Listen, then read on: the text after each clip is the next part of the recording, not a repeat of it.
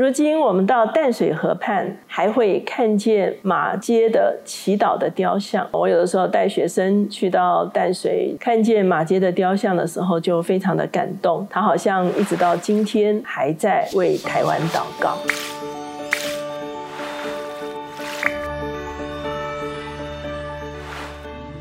大家好，我是乔美伦老师。每周一次在乔氏书房和大家见面。今天我们的单元是阅人如书。今天我们的书名是《青年马街在台宣教的根底》。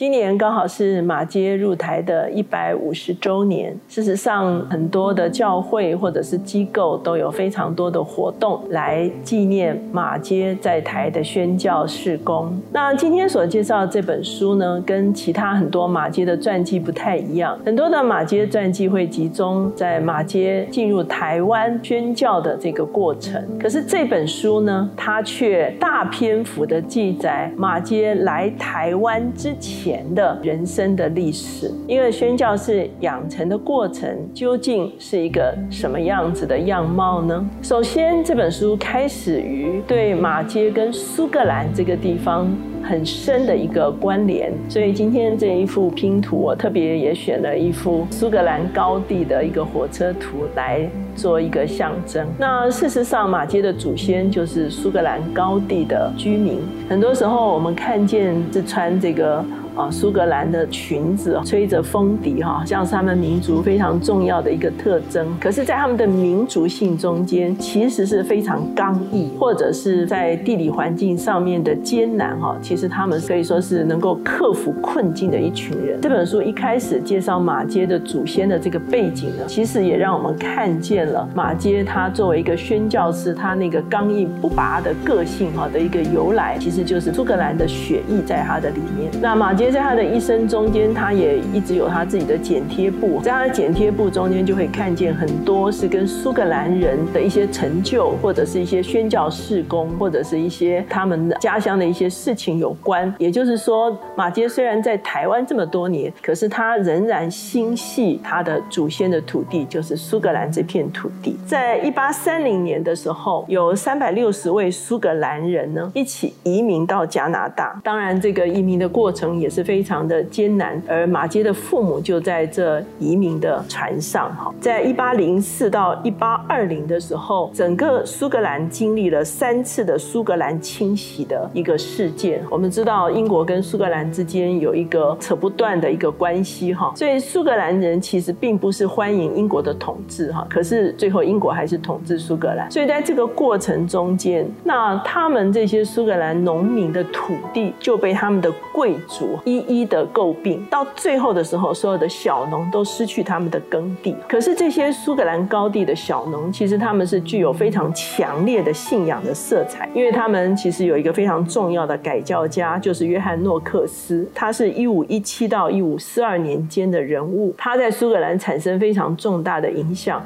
而他自己呢，其实是受加尔文很大的影响，所以他把一个改教的思想呢。带进到苏格兰的里面，在苏格兰高地的这一群小农，虽然是失去他们的土地哈，可是他们是一个在信仰上非常坚持的信徒。所以这个时候呢，他们在一八三零年的时候，一批人呢就移民到加拿大。这些家庭到了加拿大之后，马杰的父母他们就来到一个地方叫做佐拉镇。其实它就跟美国的大湖区是很接近的。这个佐拉镇呢，其实是一个非常小的乡镇。马杰在他的家家里面是第六个孩子，全家就是务农。他父亲也是当地教会的长老。哈，我们知道他们是带着信仰来的，所以他们的整个教会的生活还是非常的扎实。哈，马杰小的时候呢，因为家中务农，所以他经常赤足在田中奔跑。这个是我们后来看到他到台湾来宣教的时候，常常是赤足走遍很多不同的地方。那他也常常跟当地的印第安的这个孩子一起玩耍。耍。当他来台湾的时候，他跟原住民相处就非常的自然。在一八四九年的时候，马街开始正式的上学。那他被形容是一个细心、殷勤而有毅力的学生。那他们需要步行去上学，步行去教会，这个就是他童年的一个生涯。而他的教会呢，其实是一个非常火热的教会。这一个老木造教堂，其实就是马街他整个成长的一个地方。当时候的一位主要的牧师叫做马坚志，马街从小就听这位马坚志牧师的讲道，他深受影响。事实上，这马坚志牧师一共引导了三十八名青年走上传道人的路。其实呢，这个教会虽然是一个非常乡间的教会，可是却是一个信仰非常扎实的教会。马街在他孩童的时候，在他母亲唱诗歌的时候，他就开始思想，他有一天要成为一位宣教士。而当时候教会呢，每个月都会有苏格兰海外宣教士的一个报道，所以呢，他在这些报道中间，他就读到了去到加尔各答的杜夫，到中国宣教的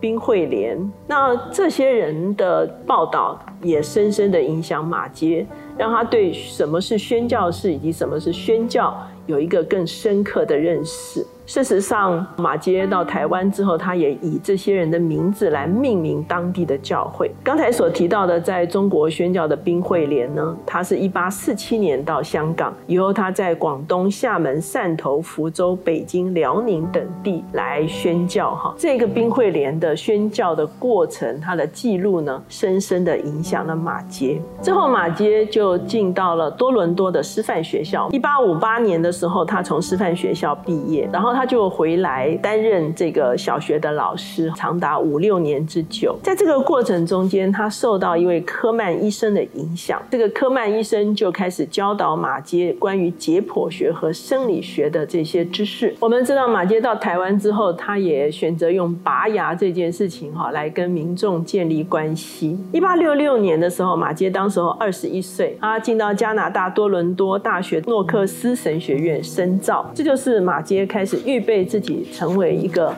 传道人的开始。一八六七年的时候，马杰就读普林斯顿神学院。普林斯顿当时候仍然是乡间的一个氛围，所以马杰非常喜欢去乡间散步。马杰在神学院的时候身体不好。体弱多病啊，学业的压力也非常大。刚刚开始入学的时候，其实他还蛮沮丧的哈，因为他一直都有在写日记哈，所以这些日记上都有记载。他当时开始在救济院和教会配搭传福音的工作，可是在这个过程中间，其实他跟很多神学生一样，都会有自我怀疑的一个过程。他对他自己是不是得救，事工上是否适任，甚至他适不适合作为一个宣教士，非常的挣扎。他说那个时候的院长。是贺志教授，这位教授呢，每个主日的下午在小礼拜堂跟学生对谈，他用他孩童般的信心与感激之爱的和软温柔言语来跟学生说话。马杰日后回想这些时刻的时候，他说他忘不了的就是老师在小礼拜堂跟他们说话的时候，脸上所泛起来的光彩。那我相信这个老师的课堂外的一个身教哈，对学生的影响。也是非常大的。当时候有一位莫法特教授对中国宗教特别有兴趣哈，那这个也引起了马街的兴趣。还有一位老师是天文学家，他对外太空星云的一个介绍，那让马街开始思想创造的上帝跟大自然的美丽荣耀。所以呢，马街他后来来到台湾的时候，他也买了一台望远镜，陆续的他进口这个天体运行图啦，到淡水可以说是天。文的器材来教导学生认识上帝的创造。在普林斯顿读到三年级的时候，马街开始整个人恢复自信，他对他自己的传道生涯更加的乐观，而且更加的信靠上帝。一八七零年的时候，他从普林斯顿毕业。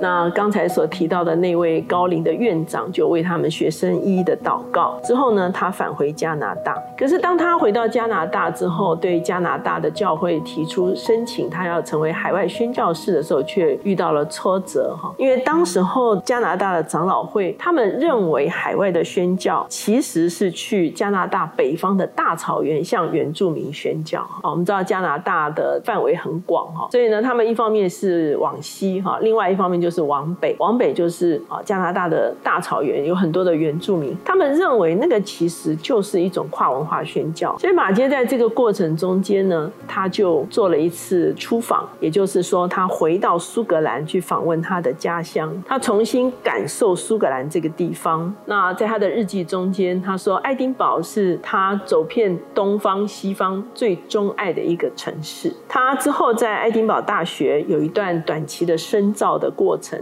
有一位杜夫教授哈，那不但在学术上非常权威，而且对宣教充满了热情。可是当时候却没有学生想要去宣教，杜夫教授就对马街非常的感兴趣哈，送他一本非常特别的圣经哈，就是在一次船难中间被抢救下来的圣经哈。马街当时候在爱丁堡也参与当地穷人的服饰，跟贫困的家庭、酒鬼、垂死的人来相处，所以这个就是马街开始训练他自己，能够成为一个面对各种不同环境的人的一个宣教士的训练。他也经常去到当地的修士墓园，他很喜欢读这些修士的墓碑。那修士的墓碑通常也会有这些修士的名言或者是祷告哈，所以呢，他自己就在这些墓碑所说的话语上面得到很大的激励哈。他也开始为自己前方的道路祷告。那很多人后来评论说，马街其实非常具有殉道精神，很可能他的殉道精神其实就在阅读这些修士墓碑的过程中间慢慢养成的。当时候他确定他是要到亚洲宣教，所以呢，他也寻找一些宣教士能够被差派到中国去哈，特别呢希望能够到厦门、到汕头这个地方。那当时候呢，也有福尔摩沙宣教的呼声。当然我们知道福尔摩沙就是我们的台湾哈。这个时候呢，在英国也有一群人呢，在寻求是不是可以差派他到中国去哈。最后呢，他也回到他的家乡探访他的叔叔婶婶。就在这个过程中间，加拿大那边传来好消息哈，也就是他已经被正式接纳成为一个宣教当时其实在中国的沿岸是发生了所谓的反宣教士运动哈，这个事情却没有拦住马街，他就开始他的旅行募款。那在旅行募款中，他的讲道往往感动人心。一八七一年的十月九号。他正式被差派成为一个海外的宣教士。一八七一年的十月十九号，他离开了家乡佐拉。他下一次回到佐拉的时间已经是十年之后了。他从佐拉坐火车到芝加哥，到芝加哥之后转火车到旧金山。当时旧金山也发生了排华运动。还产生了一些啊暴动的这个事情。他离开旧金山的时候，他买了一本全新的大本的杂记，就是他的宣教日志。当他登上船的时候，他看见码头上全部都是人，可是没有一个是他认识的。他做了一个祷告，说：“上帝啊，而今你是我唯一的盼望和力量。”他想到了许多宣教士的训道。他在船上的时候，也曾经怀疑自己是不是听错了上帝的声音。他说。他进入了他自己灵魂的克西玛尼，一个可以说是挣扎的过程。整个船的航行经过了横滨、香港、广州。他在广州上岸，他看到了中国的狭窄的巷道，他看见了路旁林立的商家，他看见了满街的偶像。可是他也看到很多宣教士的生活方式，甚至是基督教国家很多不当的行为。哈，的确是在当时算是。破坏了宣教的工作之后，他去到汕头。到汕头的时候，他已经想到说。他是不是要去福尔摩沙看一看？那在汕头的时候，他们经历了中国人向他们丢石头，喊着说要杀掉他们。他看见了宣教真正艰辛的那一面。其他的童工都希望他留在汕头，但是呢，他心中急迫的想要去福尔摩沙，所以他就搭上了一艘船，叫做精灵号。整晚的暴风雨，而且他晕船的非常的严重。终于在一八七一年十二月二十九号的时候，他来到打狗，也。就是今天的高雄哈。那当时候的一位宣教士是李修宣教士哈，当时就接待他，他就开始跟李修有一段同工的这个过程。可是最后呢，他还是觉得他要北上。其实李修一直留他在南部宣教哈，甚至想要差他到中部，台湾中部哈，有一些原住民的部落去宣教。可是啊，马杰的心还是要往北走，所以他再一次搭上船，在一八七二年三月九号，终于抵达了淡水河口。所以，一八七二年就成了马街入台的一个关键的年份。所以我们到今年刚好就是纪念马街入台一百五十周年。当他抵达淡水河口的时候，他的日记上说，他立刻确定这就是上帝呼召他所要到达的新家。他说，风景让他想到苏格兰。他日记写着说：“我当下就立定心意，这就是在等待我的禾场。在我之前没有别的工人。哦，赞美主！我高兴到几乎。”要拍起手来，美丽的淡水，我是如此的欣喜。这就是他登陆淡水的时候的第一个心情。那我介绍这本书，顺便也送彩蛋。这是一本绘本，那里面记载的是一个女孩子哈，她要进马街护校之前哈，她阅读马街日记的一个心情的写照。这本书叫做《淡水河边的起义马街》哈，这个就是马街上岸之后哈。其实它同时也记载了马街登岸的时候的那个祷告。那这本书也介绍马街后来学语言的困难，以及他在刚刚上岸没有多久以后去社区的时候被这个牧童来辱骂的一个过程。这个其实都是马街刚刚开始进到淡水的时候的一些情况。在马街做完这个祷告之后，与他同行的只有。他的语言的老师，当李修牧师离开之后，马杰脱下了他的鞋，开始赤脚走路。他在日记上写着说：“只剩下了我自己，我感到十分快乐，并不孤单，不害怕，也不疲倦。”这就是马杰登岸上了淡水之后，他真实的心情。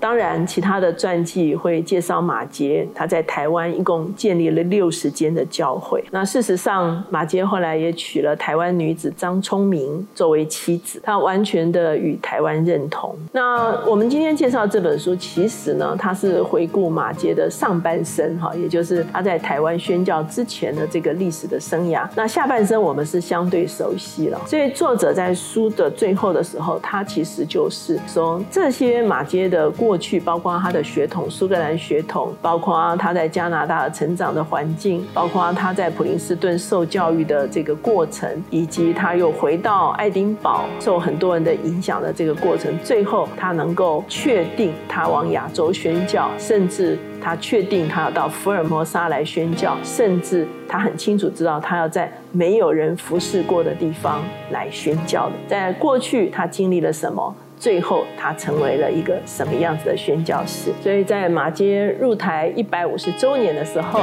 就把这一本《青年马街》推荐给大家。